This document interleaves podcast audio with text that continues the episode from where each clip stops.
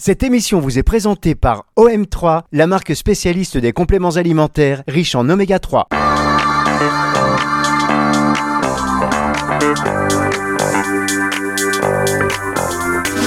La révolution microbiote, Véronique Lies sur Nutri Radio. Bonjour Véronique. Bonjour Fabrice. Véronique Lies, comme chaque semaine sur Nutri Radio, on est ravis de vous retrouver. 2024, l'année de tous les espoirs, même s'il faut s'accrocher. Et ces émissions, d'ailleurs, c'est comme, comme un peu des, des bulles. Vous savez, on est dans notre bulle euh, ensemble. On est très contents. Euh, grand rendez-vous chaque semaine sur Nutri Radio et on va en plus entrer encore plus dans une, non pas dans une bulle, hein, mais dans une pyramide. La pyramibiote, inventée, créée par Véronique Lies. Vous êtes, on le rappelle, diététicienne nutritionniste. Euh, vous êtes aussi, on va dire, euh, euh, enseignante. Vous donnez des, vous donnez des, des classes de nutrition, de diététique, c'est ça hein? Exactement. Je donne des cours en ligne de nutrition pour les professionnels de santé et puis j'enseigne notamment à l'université de Grenoble et voilà, j'aime beaucoup ça. Voilà, donc des- si vous êtes professionnel de santé et vous voulez bénéficier de, ce- de ce partage d'expérience et de cet enseignement, surtout de Véronique Lies, eh bien, euh, vous la contactez via son Insta notamment, c'est ça Véronique? C'est bien ou pas? Oui, et puis même en Belgique, hein, je donne cours au Cerdaine, donc voilà, je donne cours en présentiel et à distance et donc euh, très facile de me trouver sur euh, Véronique Lies Nutrition. Et d'où cette facilité euh, chaque semaine sur Nutri Radio à vous transmettre ces informations concernant le microbiote. On rappelle aussi, vous êtes auteur de ce bouquin Mon microbiote sur mesure aux éditions Le Duc pour tout savoir sur ce microbiote qui, euh, on l'a bien vu, était euh, peut-être un, pilier de la santé, si ce n'est le plus important. Et on en découvre tous les jours sur cet univers. Et là, donc, on rentre dans la pyramide. Depuis quelques temps maintenant, on avait décidé de faire une émission là-dessus. Mais vous voyez que rien que sur la pyramide, on a le temps finalement euh, de s'épancher, de le voir en, détail tranquillement. À la bonne franquette, on a donc vu quels étaient les super aliments modulateurs du microbiote, la base de la pyramide. Et donc, on l'a rappelé aussi la semaine dernière, euh, la base représentant surtout, non pas l'importance, mais la quantité. Donc, il y a les boissons, ensuite les légumes, on a vu les fruits, on a vu les féculents et les produits céréaliers, et puis euh, on a vu également les protéines animales, les légumineuses et les alternatives végétales. Si vous n'étiez pas avec nous lors de ces émissions, je me permets de vous le rappeler, elles sont en podcast, disponibles. Donc vous écoutez cette émission là sur le live de Nutri Radio et puis après, euh, si vous voulez aller plus loin, n'hésitez pas euh, pour avoir une parfaite connaissance de ce microbiote sur euh, la page émission de Véronique Lies, la Révolution microbiote. On y arrive. Alors, on arrive maintenant hum, hum, à ces fameux produits laitiers et substituts. Parce qu'il y a aussi beaucoup à dire sur la considération aussi des produits laitiers pour notre organisme. Alors, les produits laitiers qui font beaucoup débat, hein, bien évidemment, euh, et ça, chacun se fera son opinion. C'est pas le, sujet du jour, mais toujours est-il que dans les produits laitiers, l'idée c'est vraiment d'aller euh, choisir ceux qui contiennent. Euh, pour le coup, ici, c'est plutôt des bonnes bactéries hein, plutôt que des prébiotiques, et c'est le cas du yaourt du kéfir de lait. Et puis vous avez aussi bien sûr euh, des fromages euh, qui ont été préparés avec euh, du lait euh, qui est cru, qui n'a donc pas été pasteurisé. Parce que bien sûr les bactéries, elles sont sensibles à la chaleur. Donc dès que vous pasteurisez ou chauffez, pire encore à, ultra haute température, hein, c'est ça, le lait UHT, c'est ultra haute température, eh bien il reste évidemment rien du tout euh, au niveau des, des probiotiques et des bonnes, des bonnes bactéries. Donc voilà pour les produits laitiers et les substituts. Et puis on monte encore, hop, un petit cran et on arrive aux matières grasses. Euh, matières grasses qui font peur à, certaines personnes alors qu'en réalité on en a besoin, elles sont indispensables. Aujourd'hui, de manière générale, dans la population, c'est pas tellement qu'on en mange trop, même si, bien sûr, il y a certaines personnes qui en mangent trop, mais c'est surtout une mauvaise proportion entre les différents acides gras qui posent problème. C'est-à-dire que nous consommons trop de graisse animale de manière générale et surtout trop de graisses saturées. Alors les graisses saturées ne sont pas toutes à jeter à la poubelle, hein, certainement pas. Elles sont également utiles, mais certains acides gras sont plus problématiques, notamment l'acide palmitique. On sait que l'acide palmitique sur le microbiote, c'est vraiment pas du tout une bonne idée. Donc on va plutôt aller vers des huiles et des matières grasses bien équilibrées. C'est notamment le cas de l'huile de colza, hein, qui a un rapport oméga 6, oméga 3 d'à peu près 2,5. donc c'est tout à fait parfait. On a l'huile d'olive qui, elle, n'est pas extrêmement équilibrée entre oméga 6 et oméga 3, mais qui contient surtout de très bons polyphénols et qui contient des acides gras monoinsaturés qui sont également intéressants. On a l'huile de lin qui est une euh, des rares huiles avec l'huile de, de qui a un, un ratio oméga 6 oméga 3 inversé, c'est-à-dire que c'est une huile qui contient plus d'oméga 3 que d'oméga 6, c'est donc très rare. Donc il en faut très peu, c'est-à-dire une cuillère à café, alors que l'huile de colza, on est plutôt sur euh, deux cuillères à soupe. Donc une cuillère à café par jour, et bien entendu, on va l'utiliser que pour des préparations froides, puisqu'on ne peut en aucun cas euh, la chauffer, puisque les oméga 3 euh, vont s'abîmer quand on les chauffe. Donc l'huile de lin, on peut la mélanger avec un petit peu d'huile d'olive pour mettre dans une vinaigrette, mais on peut le faire avec l'huile de colza également. Et puis, on continue euh, et on va parler des graines. Oh vous savez, là. euh, Fa- Fabrice, les graines, ça vous dit quelque chose quand vous dites graines et céréales et que vous mélangez tout dans la même Ça définition va, ça va, Euh, j'ai compris. Mais euh, référez-vous à cette émission de la semaine dernière et vous allez comprendre que, euh, oui, effectivement, Véronique a raison de me charrier sur ces graines. Mais par contre, on va marquer une toute petite pause. Parlez bien dans le micro dès votre retour, Véronique.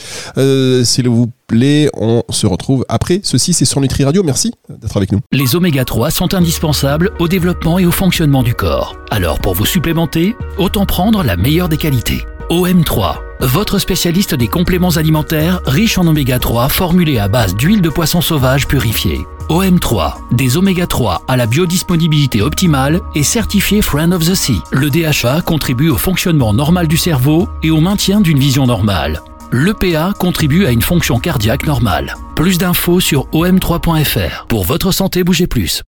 La révolution microbiote, Véronique Lies sur Nutri Radio. Et je sens que je vais entendre parler de cette histoire de graines pendant un petit moment avec Véronique Lies sur Nutri Radio pour cette révolution microbiote. Et là, on parle de graines parce que nous sommes en train de visiter cette pyramide biote et les super aliments modulateurs, donc du microbiote. On arrive à l'étage des graines et des oléagineux avec Véronique. Alors, on va essayer de la terminer hein, cette fois-ci, cette euh, pyramide. hein. Donc, on a dans les graines et les oléagineux, ben, en fait, va être intéressant. hein. Les amandes, parce que ça apporte plein de calcium et plein de polyphénols. Je précise que dans la peau, il y a plein de choses intéressantes et que très souvent, euh, il y a des personnes qui vont malheureusement euh, les manger blanches ou, ou retirer eux-mêmes la peau. C'est pas spécialement une bonne idée. Il y a plein de fibres et plein de polyphénols dans la peau des amandes. Euh, alors vous avez euh, évidemment les noix. Alors les noix, par exemple, les noix de Grenoble qui contiennent des oméga 3, ce sont les seules noix à contenir des oméga 3. Et puis vous avez les noisettes, les noix du Brésil, riches en sélénium, la pistache, plein de polyphénols également. Et puis les graines, graines de chia, graines de lin, graines de sésame, graines de pavot, euh, tout ça évidemment va apporter énormément de fibres et de prébiotiques à notre microbiote.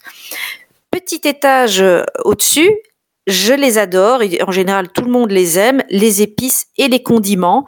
Donc là, on est vraiment sur le curcuma, le gingembre, la cannelle, le clou de girofle, mais aussi les condiments comme l'ail, l'oignon. Alors c'est absolument euh, incroyable de voir les publications qui existent sur l'ail et l'oignon et leurs bienfaits sur la santé. C'est euh, vraiment des effets euh, métaboliques, euh, des effets anti-cancer, des effets sur le poids, des effets bah, directs sur le, le microbiote, des effets protecteurs au niveau cardiovasculaire, sur les triglycérides, la tension. Et donc, c'est quelque chose qui est assez simple à faire au quotidien dans les préparations, d'ajouter vraiment, d'intégrer eh bien des épices et des condiments comme l'ail et l'oignon. Alors il y a un tout petit bémol, c'est que l'ail est bien plus efficace euh, frais que cuit. Donc c'est vrai que l'ail frais est un petit peu moins euh, digeste. Euh, donc ça, ça peut pour Ah, on vous a perdu pour le micro là. Je sais pas si vous avez tourné le micro du sens inverse. Non, je suis là. Ah ça y est. Vous m'entendez Oui, ça y est. C'est c'est bon. Il y avait une petite perte de qualité de, de son comme si vous étiez éloigné du micro, mais c'est bon. Je suis là, je suis là. Donc, donc voilà, l'ail principalement, on va le consommer si c'est possible cru euh, ou pas trop cuit, on va dire, parce qu'il va alors préserver un petit peu plus ses bienfaits. Ça n'empêche pas les bienfaits de, de l'ail, bien sûr, euh, même sous forme cuite. Et alors, on termine notre euh, pyramibiote avec les extras, c'est-à-dire, on va dire, les extras, en général, on considère plutôt les aliments plaisir. Et là, ben, c'est un petit peu évidemment normal de constater qu'il n'y a pas énormément euh, dans ma pyramibiote d'aliments considérés par, je dirais, la moyenne de la population comme euh, des aliments plaisir, mais on retrouve le cacao, puisque le cacao et donc le chocolat noir qui en contient beaucoup, eh bien, ce sont également des prébiotiques que notre microbiote adore. Et puis on va ajouter à ça tout ce qu'on peut rajouter finalement dans notre alimentation sous forme de compléments. Donc tous les compléments de fibres euh, ou euh, d'autres choses. Hein. Le pollen frais qui est absolument excellent. Le psyllium quand vous avez des troubles digestifs, un transit accéléré, un transit ralenti ou des ballonnements. Le psyllium juste avant un repas, euh, c'est très très bien. L'agar-agar, le souchet, le son d'avoine. Voilà. Et le konjac aussi, on en avait parlé, le konjac que l'on peut consommer notamment sous forme de pâte euh, et quand c'est bien préparé avec des légumes, c'est quelque chose qui est tout à fait euh, délicieux avec un faible index glycémique. Donc pour la ligne, c'est parfait et surtout plein de bons prébiotiques. Et voilà, on est arrivé en haut de notre pyramibiote, Fabrice. C'est bien parce que vous avez fait toute l'émission, il reste encore la moitié de l'émission à faire et vous êtes, vous avez, euh, vous avez, vous avez, vous aviez décidé d'en découdre avec cette pyramide. je, vous vouliez aller jusqu'en haut, mais maintenant on va quand même vous poser des questions, si vous me permettez. Véronique, dans la dernière partie. Mais je vous en prie, c'était, le but. Euh, vous parlez aussi des compléments alimentaires, si ça vous ennuie pas. D'accord. Parce que vous auriez pu faire aussi une pyramide alimentaire, une pyramibiote de compléments alimentaires. J'aurais pu, mais l'idée, c'est quand même de faire passer le message que l'assiette apporte plein de choses. Et donc, c'est toujours intéressant d'ajouter euh, des fibres et des prébiotiques sous forme de compléments, mais l'idée n'est certainement pas d'aller les consommer à part en, plus d'une alimentation qui contiendrait euh, principalement des aliments raffinés ou ce genre de choses. Donc, je préfère l'intégrer dans la pyramide que de faire une pyramide des compléments. Je, voulais vous donner, une idée, mais bon, visiblement, c'est pas passé. On marque une dernière pause et on se retrouve après ceci. La révolution microbiote, Véronique Lies sur Nutri Radio. Dernière partie de cette émission consacrée cette semaine encore à la pyramide biote. je dis encore parce qu'il y a tellement d'étages. On a dû les détailler, on a dû les voir. On a donc passé en revue les boissons qui étaient euh, donc considérés super aliments, un modulateur du microbiote. Je ne vais pas tout vous refaire. Quoique, quoique, quoique, euh, Véronique, peut-être rapidement, si vous pouviez nous refaire une synthèse pour les auditeurs qui n'auraient pas écouté les autres émissions et rapidement pour ceux qui l'ont déjà écouté, même si c'est toujours bien de le rappeler. Oui, on peut repasser en revue. Donc, on a démarré par les boissons et on a parlé du thé vert et notamment du thé vert matcha, hein, à chauffer avec une eau pas trop chaude euh, et à mixer dans cette eau, mais aussi des tisanes comme l'hibiscus ou le rooibos. On a parlé ensuite des légumes et on a parlé assez longuement, ça vous a beaucoup euh, parlé, du topinambour, euh, qui est donc un, un, légume racine plein d'inuline aux bons effets euh, sur euh, le microbiote. On a parlé aussi des champignons chinois notamment. Et puis on a parlé des fruits et là on a mis particulièrement l'accent sur les baies et le kiwi, donc tout ce qui est euh, bien entendu euh, framboise, myrtille et ce genre de, de, fruits qui sont vraiment des grands alliés, on dirait, du microbiote. Et puis les féculents et produits céréaliers, on a bien précisé de les choisir non raffinés euh, comme le seigle, l'avoine, euh, le petit épeautre, le, sarrasin, le quinoa et bien entendu tous les produits euh, dérivés de ces bonnes céréales. Dans les protéines, on a évidemment d'une part les protéines animales, d'autre part les protéines végétales. Côté animal, on a dit attention, pas d'excès euh, de viande parce que ça c'est pas très bon pour le microbiote. Par contre, les bons oméga 3 du poisson gras, c'est une très bonne idée. Euh, les oméga 3 des œufs, euh, notamment bleu blanc ou columbus, c'est également excellent. Et puis bien sûr, mettre un maximum de légumineuses et d'alternatives végétales qui soit saine, puisqu'on avait bien souligné aussi le fait qu'il y a beaucoup de produits transformés là-dedans et que c'est pas toujours le cas. C'est pas toujours très sain. Dans les produits laitiers, on a misé surtout sur le yaourt et le kéfir de lait. Euh, et puis, euh, c'est ce qu'on a vu euh, à l'instant. Les matières grasses, on va penser à utiliser l'huile d'olive, par exemple, pour ses bons polyphénols pour la cuisson, pas trop chaude, pas la laisser fumer. Et puis l'huile de colza, deux cuillères à soupe tous les jours, ou bien une cuillère à café d'huile de lin pour justement avoir un bon rapport entre oméga 6 et oméga 3. Côté graines et oléagineux, ce qui est intéressant, c'est de varier parce qu'en fait, elles vont toutes avoir des bienfaits différents. Hein. Euh, l'amande, c'est le calcium, noix du Brésil, c'est le sélénium. Euh, voilà, on a vraiment des, choses très très différentes selon ce que l'on mange. Les noix de Grenoble, c'est les oméga 3. Et puis on a toutes les graines, hein, les graines de chia, les graines de lin, euh, qui vont aussi avoir leurs particularités, non seulement des fibres, mais aussi des prébiotiques comme des oméga 3 ou des polyphénols. Et puis les épices et condiments. On rappelle aussi mettre beaucoup d'épices, mettez un petit peu de curcuma, du gingembre, de la cannelle, euh, du clou de girofle, et puis les fameux condiments comme l'ail et l'oignon qui peuvent véritablement être utilisés. Et les herbes aussi, hein, bien sûr, le romarin, le thym, tout ça est, très bien. Les graines de nigel aussi euh, qui, qui, ont des, des bienfaits. Et puis les petits extras, ça va être principalement en termes d'aliments plaisir, le top, le cacao et donc le chocolat noir fatalement. Alors Jean, je vous remercie de cette synthèse qui est très efficace, très voilà, très claire. Euh, si on revient sur les, condiments, euh, notamment ceux qui sont riches en sel, comme le soja euh, ou le, le miso, est-ce que la teneur élevée en sodium peut avoir un impact négatif pardon, sur le microbiote malgré les propriétés fermentées? Alors c'est une très très bonne remarque. Euh, en effet, ce sont des les produits que vous avez euh, cités euh, sont riches en sel. Ça va dépendre du reste de l'alimentation. C'est comme pour tout, c'est une question d'équilibre. L'idée c'est de ne pas dépasser. Aujourd'hui, normalement, on ne devrait pas consommer plus de 5 grammes de sel par jour, et c'est vrai qu'on est à 10 dans la population. Donc, si vous n'avez pas l'habitude d'ajouter du sel partout, de manger très salé, ça ne pose aucun problème d'utiliser euh, de la sauce soja ou, du miso. Par contre, si vous avez déjà tendance à, mettre pas mal de sel, alors c'est peut-être pas le meilleur plan. Très bien. Et alors, euh, on n'a pas évoqué la, la choucroute, parce que moi je pense aux aliments fermentés, enfin je pense à tout ce qui est bon pour le microbiote, en tout cas euh, les idées qu'on en a. Euh, la choucroute ou le, kimchi par exemple Alors en fait tout ça c'est dans les légumes, hein. donc ces légumes, vous pouvez les manger tels quels ou en effet, vous pouvez les consommer sous forme lacto-fermentée. Et ça, c'est évidemment encore mieux. Euh, on commence à les trouver. Alors, il faut aimer le goût, hein, c'est un petit peu euh, particulier, mais on commence à les trouver quand même aussi dans le commerce, dans les magasins bio. Sinon, c'est relativement facile à faire soi-même, hein. mais il faut, voilà, il faut.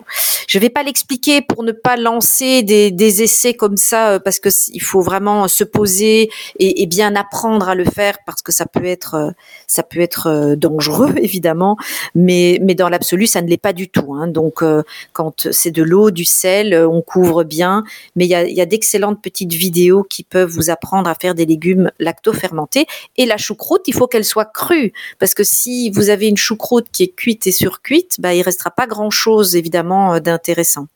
Et alors, dernière question, pour revenir toujours sur, euh, ces condiments, est-ce que, euh, enfin, il me semblait avoir entendu qu'il pouvait y avoir des interactions entre certains condiments et les médicaments, ou des conditions de santé voilà, pourraient être un petit peu altérées Est-ce que vous me confirmez ça?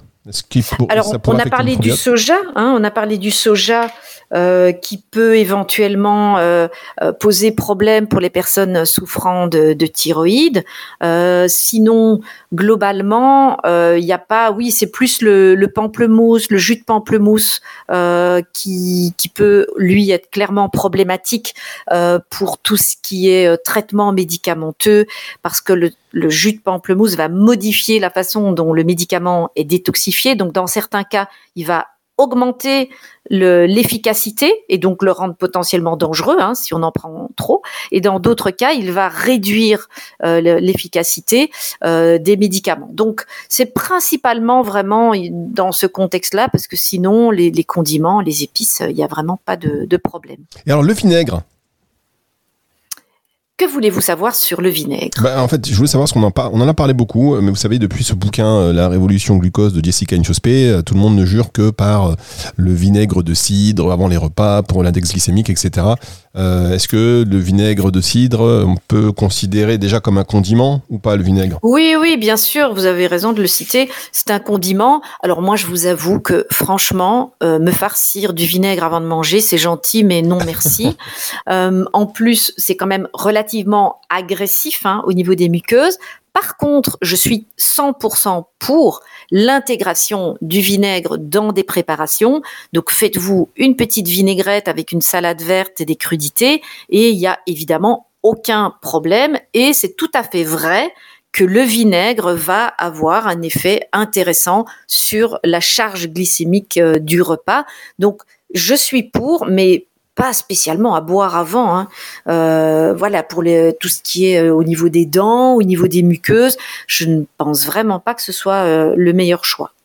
Merci beaucoup Véronique, merci pour votre temps, merci pour vos précisions, merci pour être là avec nous chaque semaine et cette émission comme les autres d'ailleurs, eh bien Avec vous les, grand plaisir. vous les retrouvez à partir de 18h dimanche. Merci Véronique, à la semaine prochaine. À la semaine prochaine. C'est le retour de la musique tout de suite sur Nutri Radio. La révolution microbiote, Véronique Lies sur Nutri Radio.